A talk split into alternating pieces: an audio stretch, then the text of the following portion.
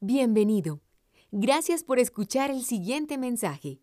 Si desea más información o escuchar otra prédica, visite nuestra página www.redildelpoblado.org.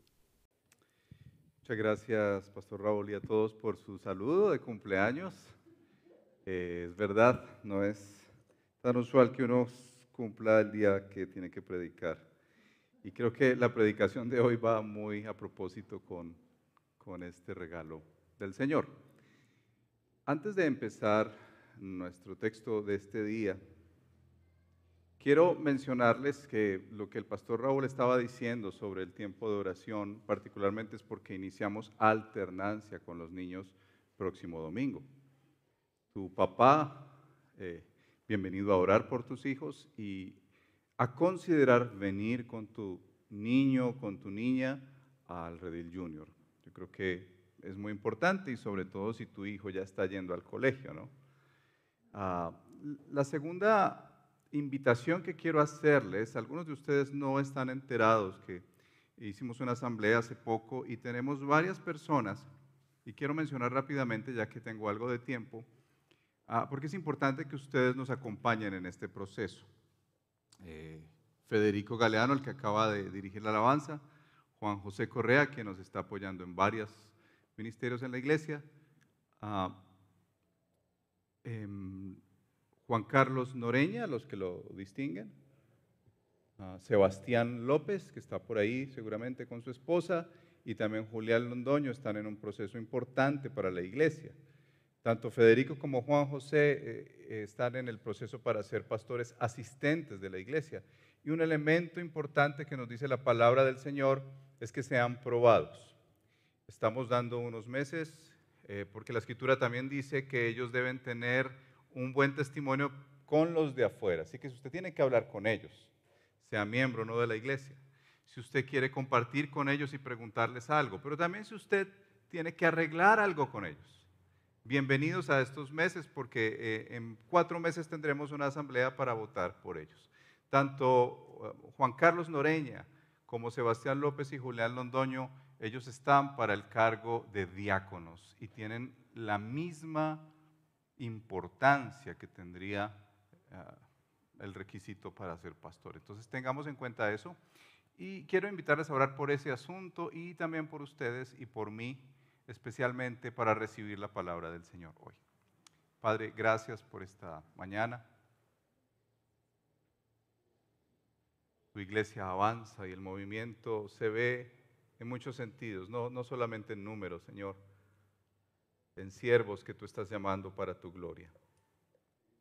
Ayuda a que Federico, Juan José, Sebastián, Julián, Juan Carlos, puedan ser fieles en este tiempo y, Señor, escuchar lo que tú quieres decirles a través de tu iglesia y a través de otros.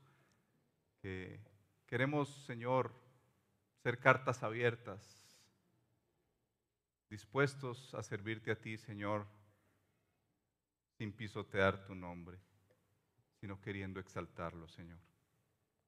Oramos que así sea también para nosotros hoy al escuchar tu palabra, bendita palabra, inspirada por el Espíritu Santo, soplada por tu propio aliento, Señor.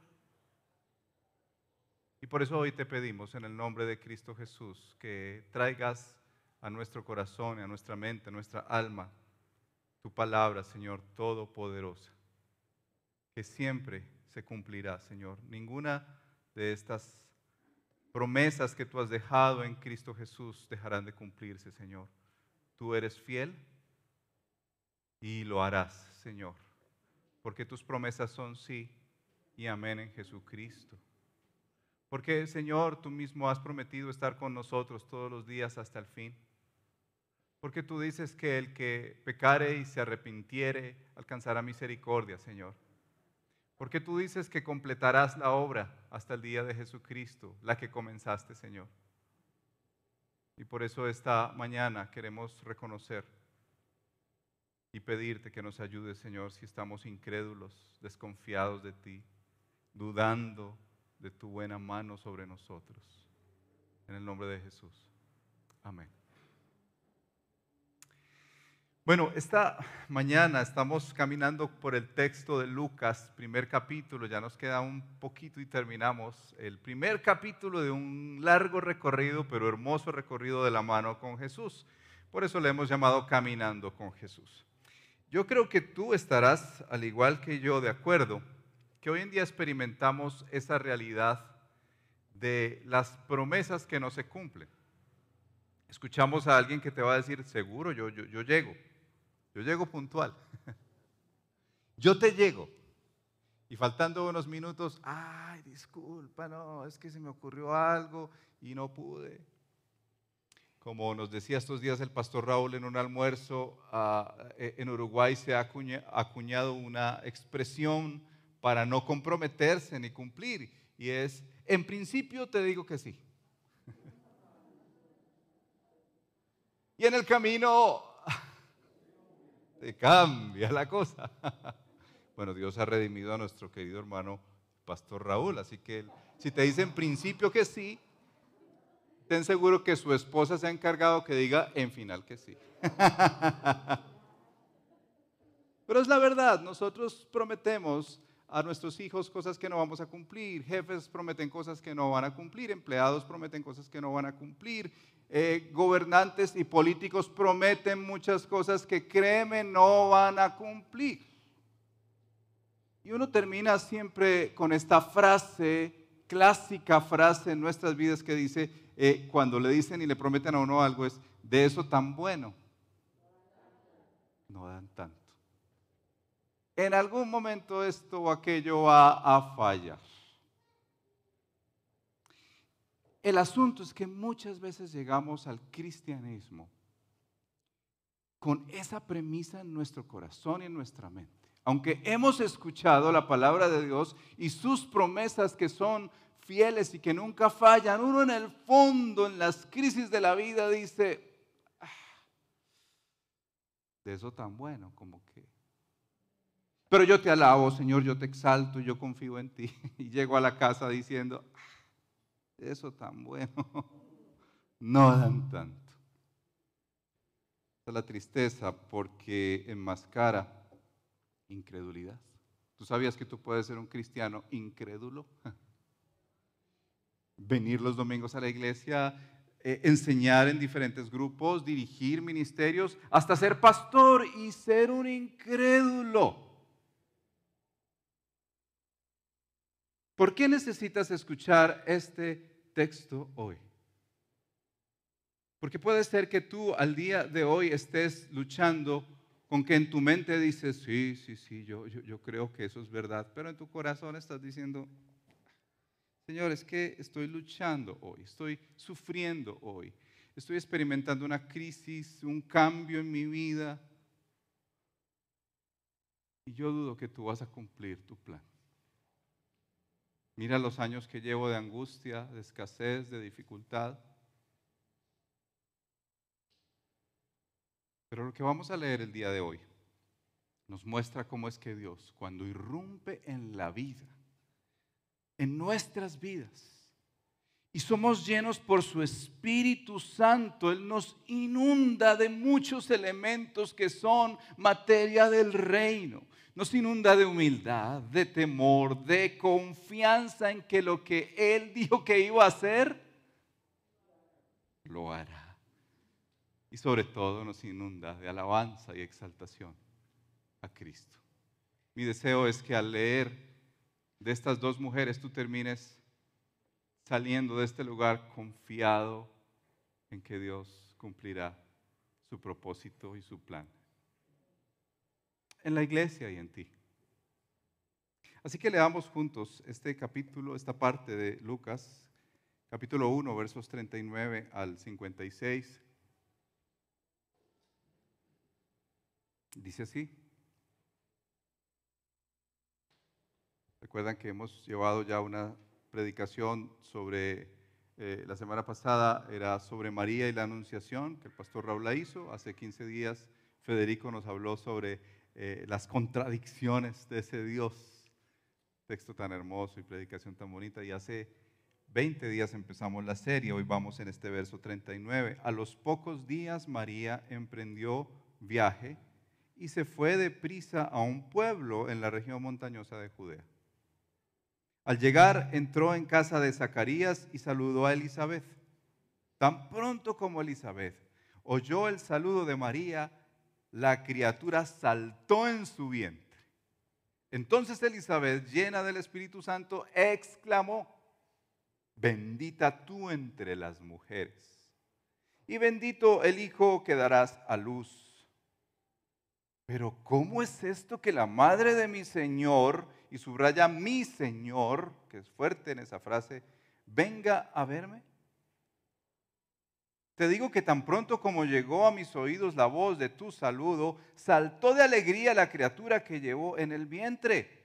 Dichosa tú que has creído, porque lo que el Señor te ha dicho, ¿qué va a hacer?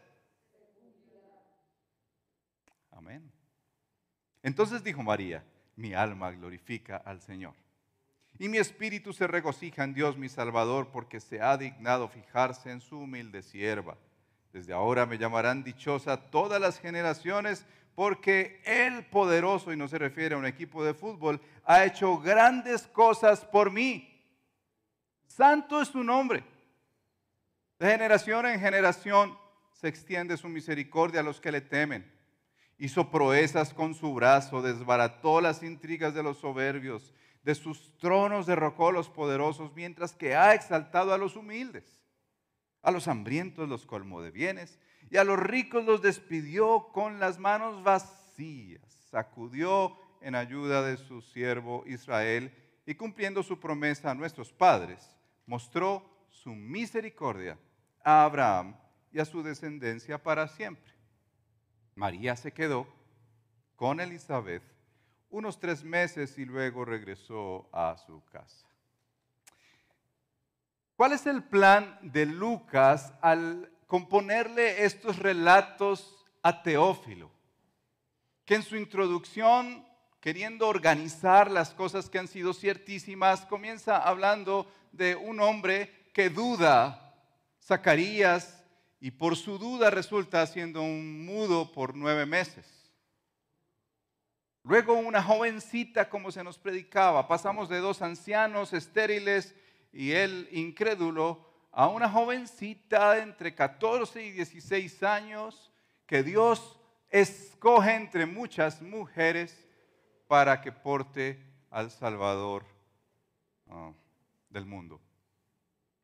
Y en este acercamiento, si usted logra ver, es María la que apresuradamente corre para ver a su prima Elizabeth, que ya está como en seis meses de embarazo. Y hay un encuentro muy interesante aquí entre esta jovencita y esta mujer anciana embarazada. Tanto que quiero que miren este video, por favor, para que nos metamos por un momento en, en lo que fue una recreación, actoral de lo que pudo haber sido tal vez ese instante. Por favor, si lo pueden poner. La paz sea sobre ti, amada prima.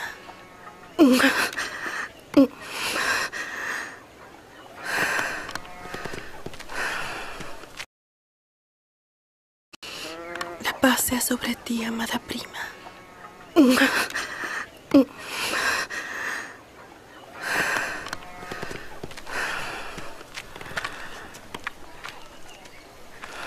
Fortalecida y bendecida.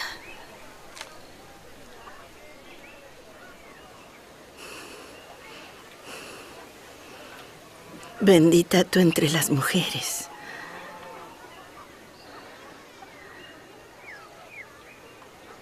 Y bendito el fruto de tu vientre.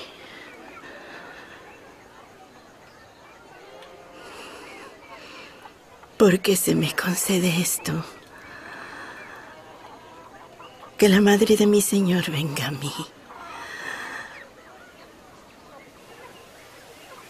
Porque he aquí, cuando llegó la voz de tu salutación a mis oídos, la criatura saltó de alegría en mi vientre.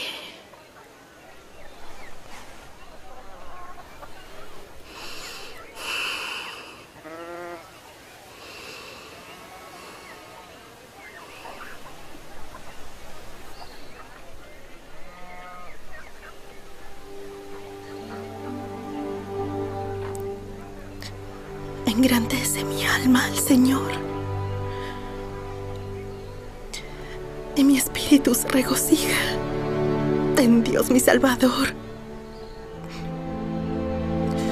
Porque ha mirado la humilde condición de su sierva. Porque he aquí, desde ahora, todas las generaciones me dirán bienaventurada. Porque me ha hecho grandes cosas el poderoso. Y santo es su nombre.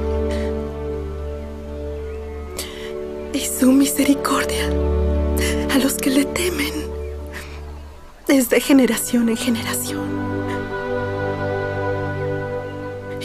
Hizo proezas con su brazo. Esparció a los soberbios en el pensamiento de sus corazones.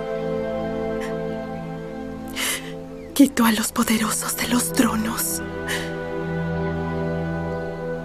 Y a los humildes levantó. Los hambrientos llenó de bienes. Y a los ricos los despidió vacíos.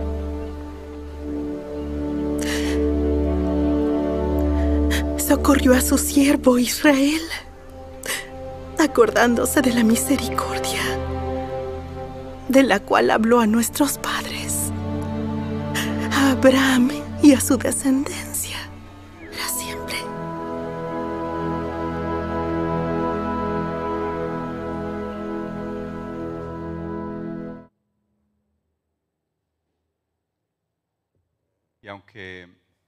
lo único que tenemos en similitud es el calor que estarían enfrentando estas damas, es importante meternos en esa historia, porque esa historia está envuelta en primer lugar de misterio.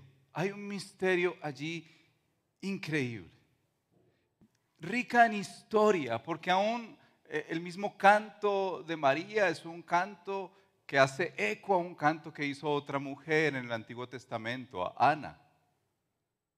Y rico en reverencia. Porque aunque pareciera llorando de tristeza, hay una reverencia increíble. ¿Saben por qué? Porque en estos versos se nos presenta a la hermosura de la Trinidad, obrando una creación nueva. Una creación nueva que la segunda persona de la Trinidad tomara ese paso de venir a cumplir el plan del Padre y hacerse feto. Qué grandeza la de nuestro Dios. Y la obra del Espíritu que llena a una mujer y la pone a cantar, a alabar, a dar bienaventuranzas. Es misteriosa, es llena de historia y teología, es llena de reverencia, hermanos. Este relato tiene dos momentos muy importantes. El primer momento es lo que Lucas relata de la visita de María a Elizabeth, desde los versos 39 al 45, incluida la, la, benedicción, la bendición, la bienaventuranza que da Elizabeth, es la primera que se ve en Lucas, de la serie de bienaventuranzas que vendrán. Y luego el canto, el canto que, conocemos como el Magnificat, por su introducción, la primera palabra significa eso, engrandecer, magnificar, hacer grande, de ahí viene la palabra. Pero los protagonistas, aunque no se ven allí tan fuertes, están detrás en esta historia, es la mismísima Trinidad, obrando en estas dos mujeres. Y quiero mencionar, antes de darles algunos elementos para ver este texto, que me gusta mucho que nuestro Señor haya escogido dos mujeres, ¿no les parece tan especial? Quizá las últimas en la escala de importancia en la sociedad judía. Y Dios escoge dos mujeres. Como diciéndonos y diciéndole a Teófilo, las mujeres son usadas para la gloria de Dios. Y créame que en esta iglesia nuestro deseo es que las mujeres sean usadas para la gloria de Dios, tanto como fue Elizabeth, una mujer anciana que tiene lugar en la historia de la redención, feliz por ese lugar que Dios le dio, como María. Y el lugar que Dios le dio en la historia a esta mujer, que llamaremos bienaventurada, porque Dios la escogió para llevar al Salvador de nuestras vidas. Esta iglesia quiere bendecir a las mujeres, animar a las mujeres, desafiar a las mujeres, exhortar a las mujeres también para que cumplan su plan en la historia de la redención. Quiero mencionarles algunos elementos de cuando Dios irrumpe en la historia de nosotros. Y el primer elemento tiene que ver con la humildad. Si tú percibes en los diálogos que sostiene María con Elizabeth, uno, uno se da cuenta que ellas están expresando su humildad de entrada. Y la humildad es muy especial en la palabra de Dios, porque estos elementos que les menciono vienen a partir de esa llenura del Espíritu Santo en la vida de Elizabeth, a partir de tener al Salvador en su vientre. Lo primero que dice María no es, ah, bueno, yo sí soy muy de buenas. No. Lo primero que dice María, si escucharon el relato, fue, esta es la sierva y vuelve y lo recuerda en este pasaje, eh, verso 48. María se ve a sí misma en este pasaje como una humilde sierva. La palabra que utiliza allí más específica es esclava. Esclava. Pero si miras a Elizabeth, ella usa estas expresiones como, por ejemplo, la pregunta que hace allí en el verso 43, ¿cómo es esto que la madre de mi Señor venga a verme. Ahora, pensemos por un momento en este tema de la humildad, porque estas dos mujeres representan lo que serían un modelo y una marca del cristiano. Lo primero que se ve en este misterioso evento maravilloso es que está envuelto de humildad. Piensa en una mujer mayor. ¿Cómo son las mujeres mayores? Llenas, no del Espíritu Santo generalmente, de experiencia. ¿Y qué pasa con esa llenura de experiencia? Bueno, yo sé más que tú. ¿Qué ocurre cuando nace un bebé y llega las suegras? A ver, Fede, que sabe eso recientemente. Empiezan a decirle, así lo debes cuidar, esto le debes aplicar. Esto es lo que tiene que hacer porque en un sentido la historia en sus vidas y en su espalda les marca la experiencia. Y uno ve aquí a una dama mayor de la cual Dios hizo un milagro soberano de traerle un bebé en la vejez y uno dice, ¿cómo es esto? Que esta mujer casi que se le postra a esta otra jovencita de 16 años y le dice, ¿cómo es que tú vas a venir a verme?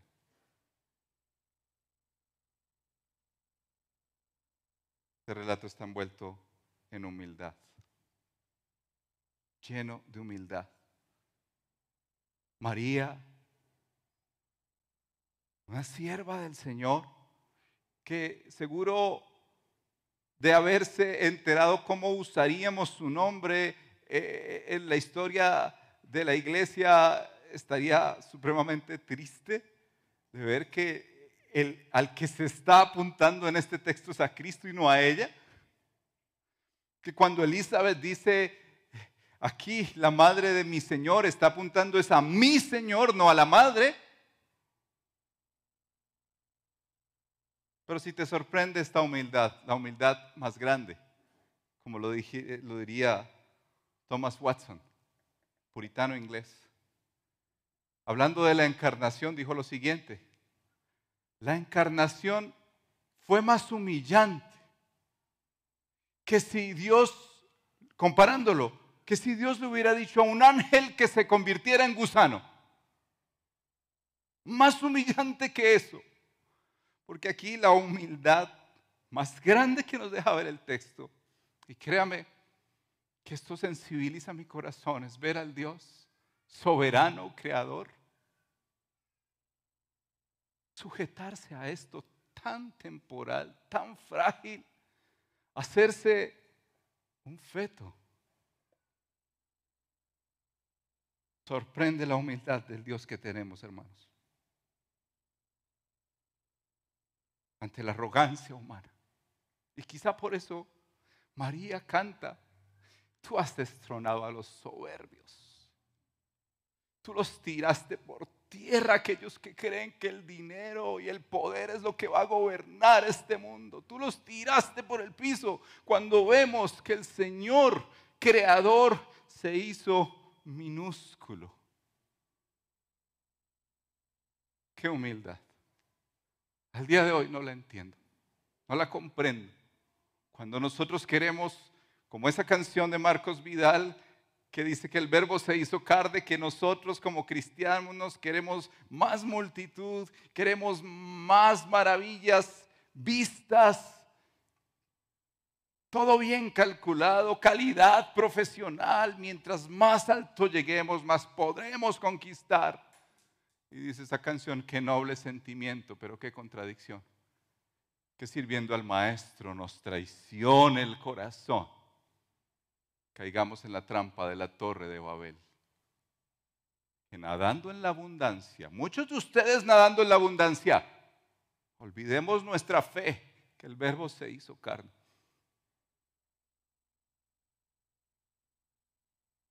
Esto no te inunda de humildad.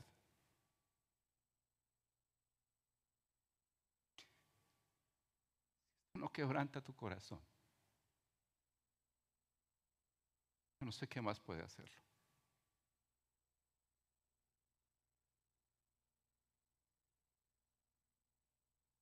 Humildad presenta estas tres realidades, por lo menos en la escritura lo vemos, dependencia absoluta a Dios, no a nuestras capacidades, no a nuestro intelecto.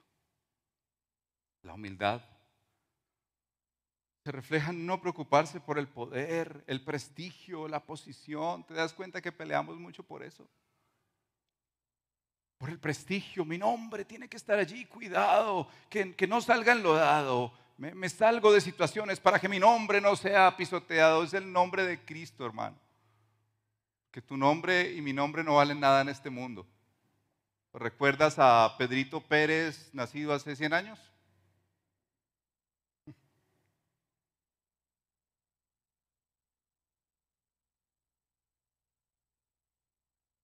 Y la humildad se ve también en la aceptación incuestionable de la palabra de Dios. Recibir esa palabra como ciertísima. Quizás María, aunque no dudó, quería esa confirmación tan preciosa que le da Elizabeth. Fíjate, una jovencita de 16 años, se le aparece un ángel, no ha tenido relaciones sexuales porque eso dice el texto, y, queda embarazada, ya no sabe cómo ni por qué, por eso se llamamos por obra de gracia de Dios. Y se va donde su prima, que ya está embarazada, una señora adulta mayor, 65, 70 años, y Dios le dijo, tú vas a quedar embarazada aunque has sido estéril toda tu vida. Y llega esa jovencita a la casa de esa mujer mayor y lo primero que dice cuando está llena del Espíritu Santo es, mira, verso 45, dichosa tú que has creído María porque lo que el Señor te ha dicho se cumplirá.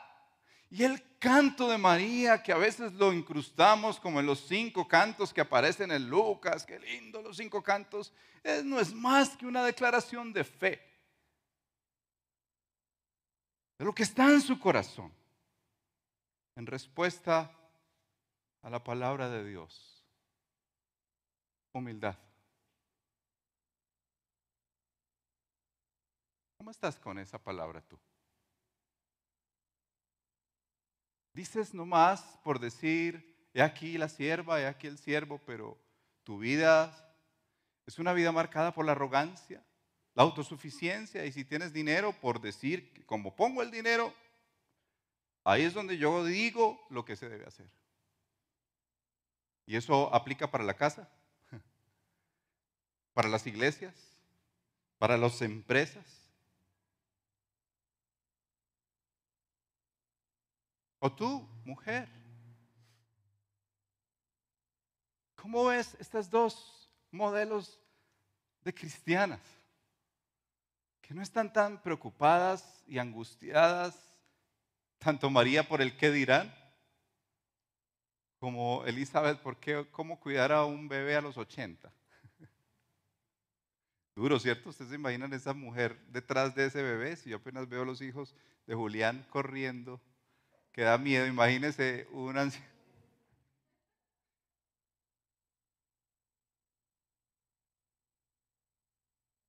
Pero no le importa.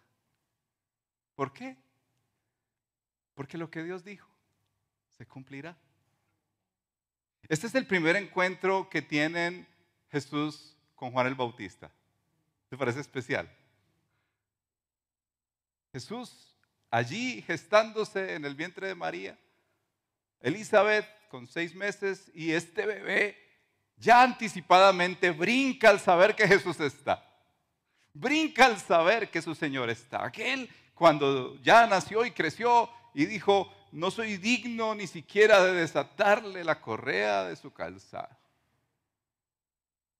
Qué misterio esto que nos envuelve de humildad acá. Segundo lugar, temor de Dios.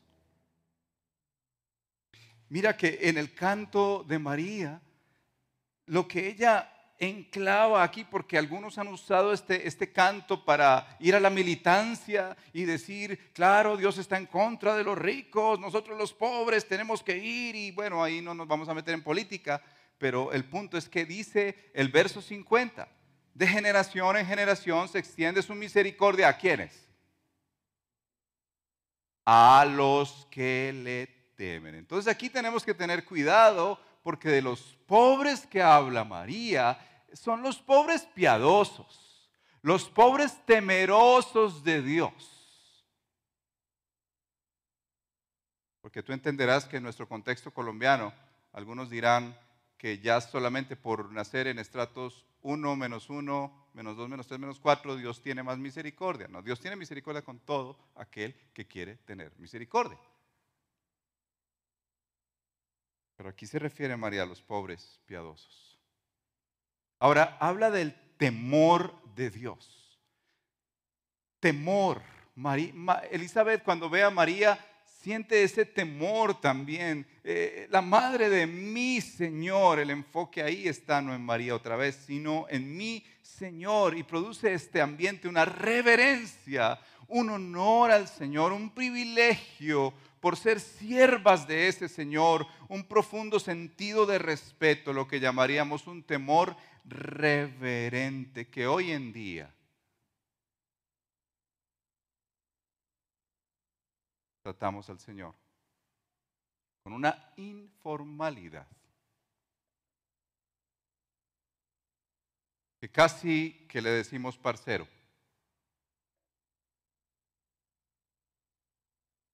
Para ellas, que Dios les haya visitado no en una sinagoga, sino en su casa, Sería tanto como Moisés cuando vio la zarza ardiente y el Señor le dijo, quita el calzado de tus pies, porque el lugar que estás pisando es santo. Es la Trinidad misma ahí, el Espíritu y Jesús gestándose en el vientre de María, que produce un temor, temor, reverencia al Señor y su grandeza. tenemos que reconocer que le hemos perdido el temor hasta la vida misma. Matar más de 200 mil niños al año en el vientre de una mujer debe generar repudio. Aquí en Colombia. Mira la página de Profamilia. Se ufanan en decir que no hay ningún problema psicológico, ningún problema emocional con que tú abortes.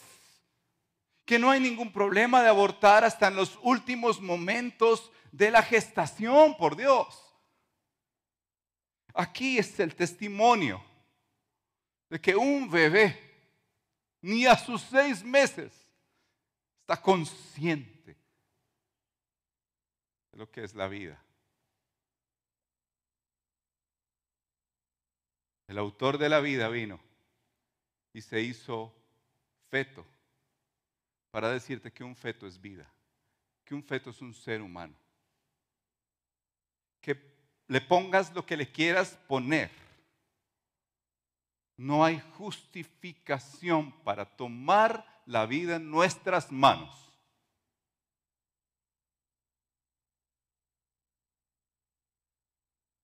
Hermanos, los cristianos debemos tener temor de Dios para estas cosas.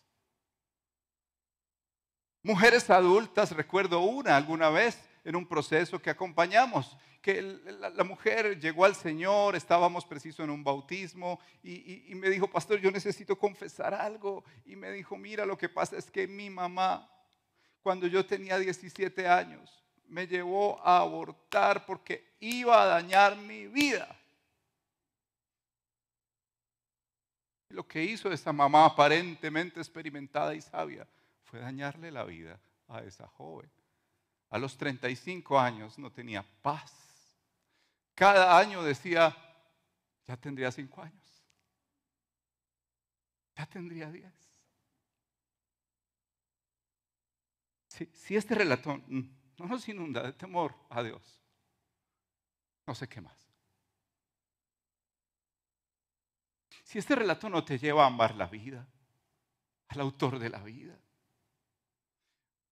a pensar que cuando me estoy reuniendo un domingo, me estoy reuniendo es con Dios, no con los parceros y los amigos y los bacanes y qué chévere. Lo que pasa es que no voy a la iglesia porque no he podido abrazar a mi hermano. Tú vienes a la iglesia a mucho más que eso. Tú vienes a la iglesia a decir yo adoro a este Señor y Salvador Jesucristo. Tú vienes a la iglesia a decir yo reverente me postro a aquel que me salvó. Y no a ver si me van a dar café o no para saber si es que eh, la iglesia está funcionando. O si hay un gran parqueadero para poder parquear. Temor reverente a nuestro Dios en las cosas pequeñas y en las grandes. Tercer elemento que envuelve de misterio este pasaje es la alabanza y la bendición. La llenura del Espíritu compone los mejores cantos en la historia de la vida cristiana. La llenura del Espíritu es la que impulsa e ilumina a hombres que deberían ah, invertir su vida en otras cosas, eh, a cantos tan majestuosos como los que leemos acá. Las mujeres son llenas del Señor y prorrumpen en bendiciones. Mira, Elizabeth da una bendición a esta joven. Y me gusta mucho esa imagen porque mujeres mayores, tú que dices, ya Dios se olvidó de mí, ya Dios no va a cumplir su propósito en mí, tienes un propósito muy grande, como Elizabeth. Tal vez no será el que tú quieres, tal vez tú quieres estar parada enfrente, cuidado con el orgullo. Pero Dios sí tiene un plan para ti. Bendecir a las generaciones más jóvenes. Eso es lo que hace Elizabeth. Eso es lo que Pablo le dice a Timoteo, que las mayores les enseñan a las más jóvenes cómo criar, cómo cuidar sus hijos, cómo mantener su hogar. Aquí vemos a Elizabeth, una generación anciana, mayor, que podría estar diciendo, no, ya los jóvenes son los más importantes, mire, Dios escogió a María. Y lo que hace es bendecirla. Si el Espíritu te llena, mujer mayor, Tu tarea, tu rol, tu ministerio es bendecir a las generaciones jóvenes. Bendecirlas. Llamarlos bienaventurados a aquellos jóvenes que están caminando con Cristo.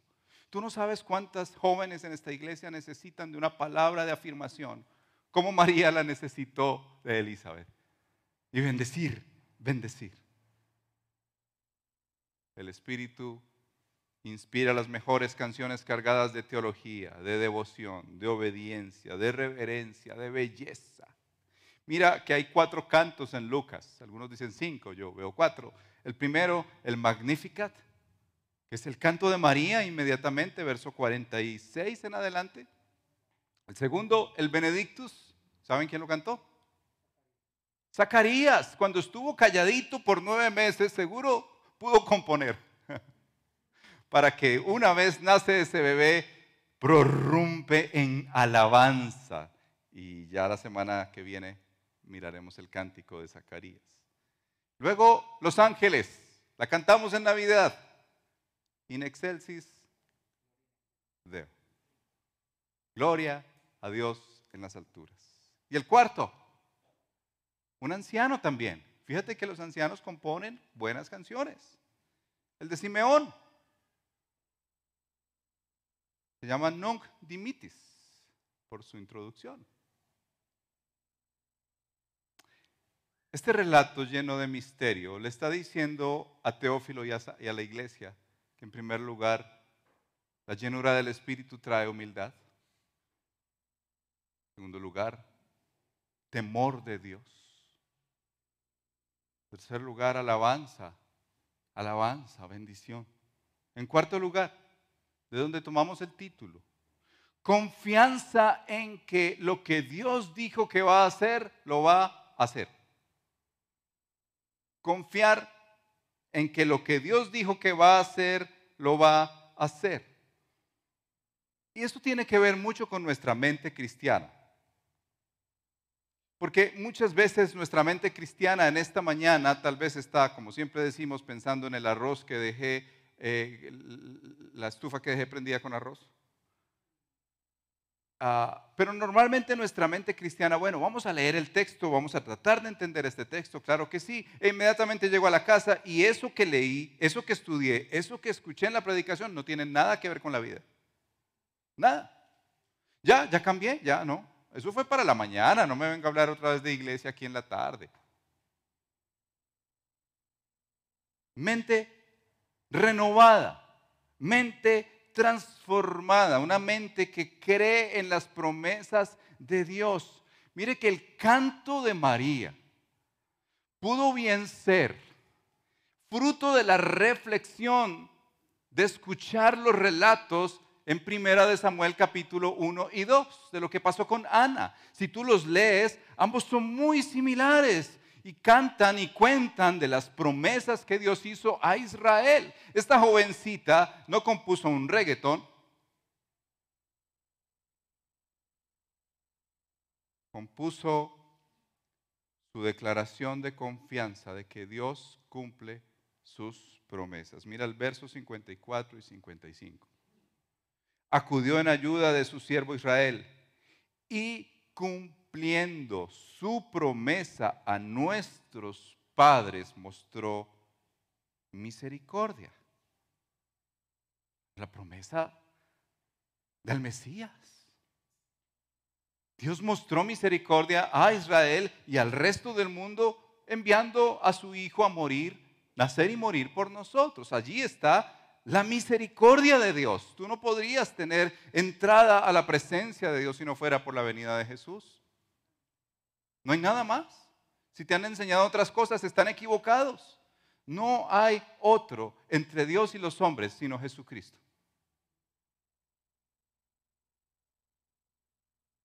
Y María diría amén.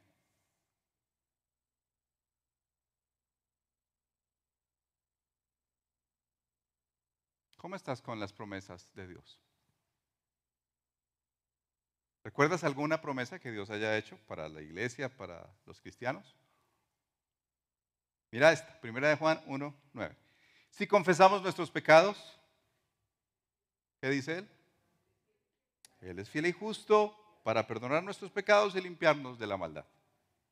Filipenses 4:7 nos gusta darlo y sobre todo en tiempos de pandemia. Y la paz de Dios que sobrepasa todo entendimiento guardará nuestros corazones y pensamientos en Cristo Jesús las promesas de Dios. Quiero clarificar algo sobre las promesas de Dios. Aquí hay muy claras promesas cumplidas. Elizabeth recibe la promesa de un bebé que ya seis meses de gestación. María recibe la promesa de Jesús y ya empieza a darse cuenta que eso va en serio, que su vida cambió.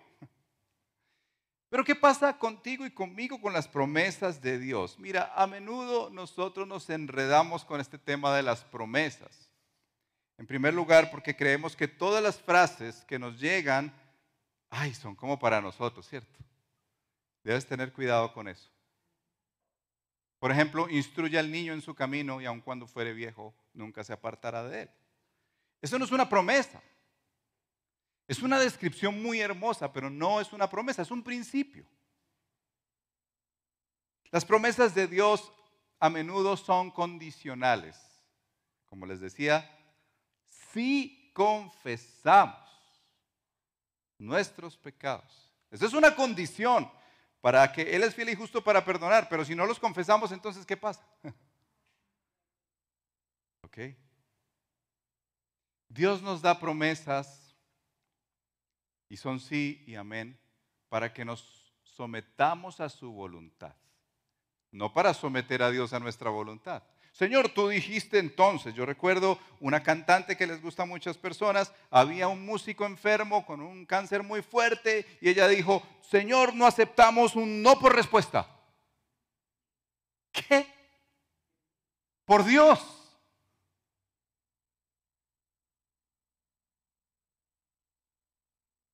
Nos sometemos a sus promesas. Tarden o no. Pero Dios siempre cumple sus promesas. Te voy a dar seis promesas del Evangelio para que no las olvides. La primera, la promesa del perdón. Si confiesas tus pecados, Él es fiel y justo para perdonarte. Segunda, la promesa de la liberación, porque el que está en Cristo nueva criatura es. Y Romanos 8 dice que el que anda en el Espíritu es libre. Una persona que es hija de Dios, guiada por el Señor, anda en libertad. Tercer lugar, la promesa de ser fortalecidos por el Señor. Cuando le dijo el Señor al apóstol Pablo, tres veces dice Pablo, le he rogado al Señor que me quite este aguijón.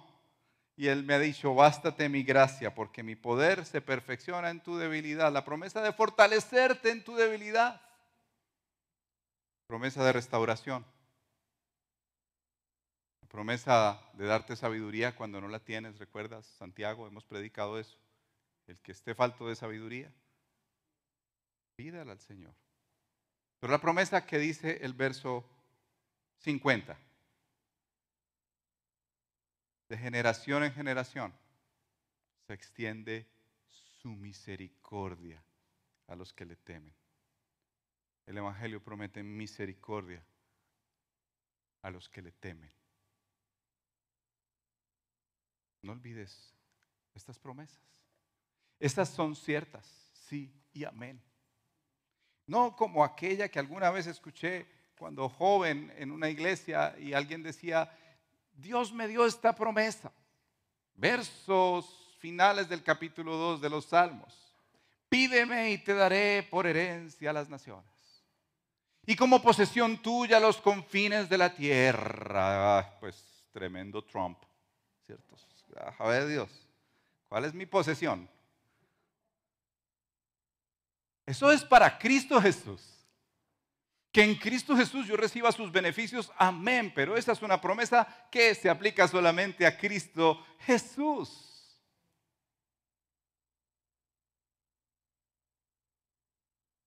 Y si tienes confusión con las promesas, pregúntale a Federico, a Juan José, a Raúl, a otras damas, mi esposa y Lucy y otras que son estudiosas de la palabra. Y tú, Señor, dime si esto sí es una promesa o no. Porque puedes confundirte en estar pidiendo algo que no es una promesa. Pero la escritura dice que las promesas de Dios son sí y amén en Cristo Jesús. Y lo que Él dice que va a cumplir, lo hará. Lo llevará a cabo. Por ejemplo, una para nosotros en la iglesia. Las puertas del Hades no prevalecerán Es una promesa que hemos visto una y otra vez. Es anti, aún antipastores que se apartan. Y la iglesia va a prevalecer. Es antipandemia. La iglesia va a prevalecer.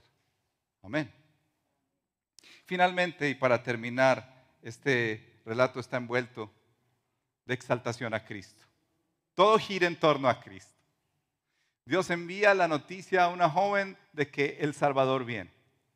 El Espíritu Santo llena a Elizabeth para que ella pueda decir que es su bajeza de recibir a la madre del Señor y que ese bebé es, es un regalo de Dios que se cumplirá.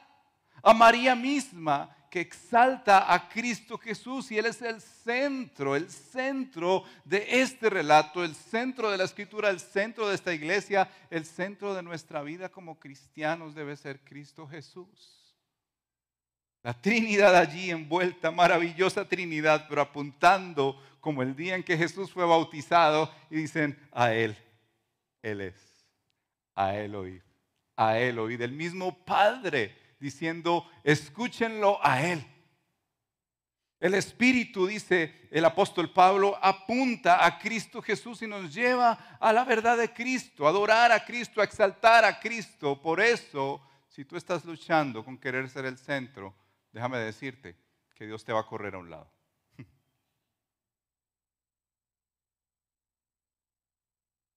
Fácilmente, como dice el canto de María, que destrona a los poderosos. Fácilmente Dios te mueve, me mueve, y a quien quiere sacar, lo saca del centro cuando se quiere llevar la gloria de Dios.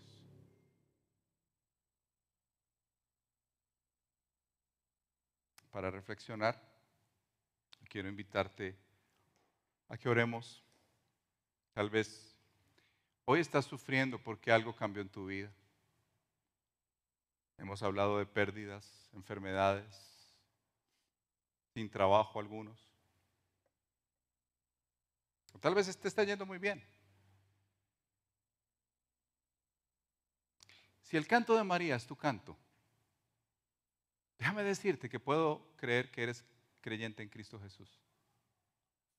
Si este canto de María es tu canto y, está allí también para decirnos, cristianos, aunque nuestra vida cambie, aunque los planes que teníamos se frustren, podemos cantar hoy y decir al Señor, mi alma glorifica al Señor y mi espíritu se regocija en Dios mi Salvador, porque se ha dignado fijarse en su humilde siervo sierva.